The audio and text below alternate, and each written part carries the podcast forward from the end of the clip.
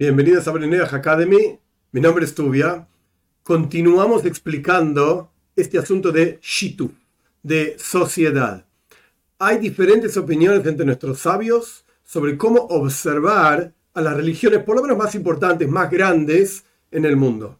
Por supuesto, por un lado tenemos el judaísmo. El judaísmo es monoteísta. Hay un solo Dios y no solamente hay un solo Dios, sino que lo único que hay es Dios, es algo omnipotente, omnipresente, y de vuelta, todos los omnis que hay ahí dando vueltas. Ok, esto es por un lado. Por el otro lado tenemos el cristianismo. Hay quienes dicen que el cristianismo es una forma de shituf. Shituf, de vuelta, sociedad, en donde está Dios y tiene un socio que le hace algunos trabajitos, etcétera, etcétera. Pero hay otros que dicen que no, no, señor, el cristianismo es idolatría, con todas las letras. ¿Por qué? Porque la gente le reza al socio, entre comillas, le reza al otro personaje.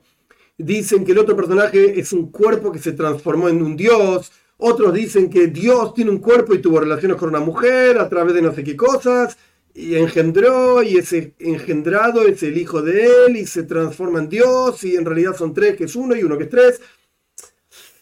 Esto es una forma de idolatría. De hecho, Maimónides, que es uno de los pocos, muy, muy pocos sabios del pueblo de Israel, que codifica leyes para Bnei Noach en un libro que se llamó Mishneh Torah.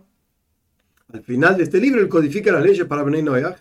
Y es interesante que lo haga al final, porque junto con el final, el Rambam Maimónides, Rabbi Moshe Ben Maimón, por eso le dicen Rambam, codifica las leyes del final de los días las leyes del el Mesías, Moshiach, que tenemos que hablar de esto también, que significa, ahora en este momento, sea como fuere, junto con esto, el Rambam codifica las leyes de Bnei Noach.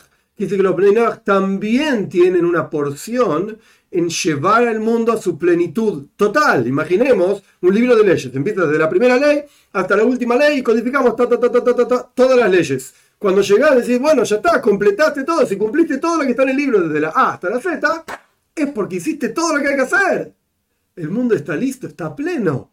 Junto con el final, Maimónides codifica las leyes de Benay. Es interesante. Maimónides está entre aquellos que dicen que el cristianismo es idolatría. O porque de vuelta consideramos que hay más de un Dios, o porque consideramos que Dios es una cosa que tuvo relaciones con una mujer, es un cuerpo. Es muy extraño todo esto. El Islam, la mayoría de las opiniones, incluyendo Maimonides, dicen, que no es idolatría, porque ellos creen en lo que ellos llaman Alá, un Dios, etc. Pero cuando ellos se prosternan al piso y rezan a este Dios de ellos, ellos meten en el medio a Mahoma, Muhammad, que es el profeta de ellos, y cuando van a Meca, que es la ciudad capital más importante, hay una piedra negra ahí, ellos se arrodillan, se prosternan a esta piedra. Esto es idolatría. Y lo mismo ocurre con el budismo. El budismo es idolatría pura, la gente hace, tienen varios dioses, punto número uno. Hay diferentes corrientes, por supuesto, pero tienen varios dioses. Incluso hasta las vacas son dioses, las ratas son dioses, los monos son dioses, hay templos para ellos, etc. Y hacen inciensos y hacen ceremonias que tienen mucho que ver con inciensos a esta deidad, a la otra deidad, y le ponen palabras, incluso yoga es peligrosísimo, porque yoga tiene posiciones que en realidad representan un servicio a, por ejemplo, así es servicio a la luna, así es servicio al sol.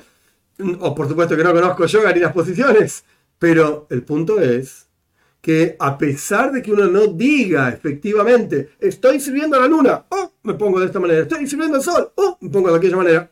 Sin embargo, el maestro, la maestra que está enseñando, y la idea detrás de esto es el servicio a una idolatría. Entonces hay que tener extremo cuidado, porque no podemos decir, bueno, todas las religiones son buenas y vienen a traer al mundo sociedad eh, civilizada y vienen a, de vuelta, a civilizar al mundo, a educar al mundo, a traer ética moral al mundo. No, señor. El primero de los siete preceptos de Breinoyah es la prohibición de idolatría. Y aquí, de vuelta, cristianismo, islam y budismo, que son las religiones más importantes del mundo, sacando el judaísmo de lado, hay muchas opiniones que dicen que son religiones idolátricas. Entonces no es compatible vivir una vida como Ben Noyach, que es un varón, Bas Noyach, que es una mujer, estando ligado a esas religiones.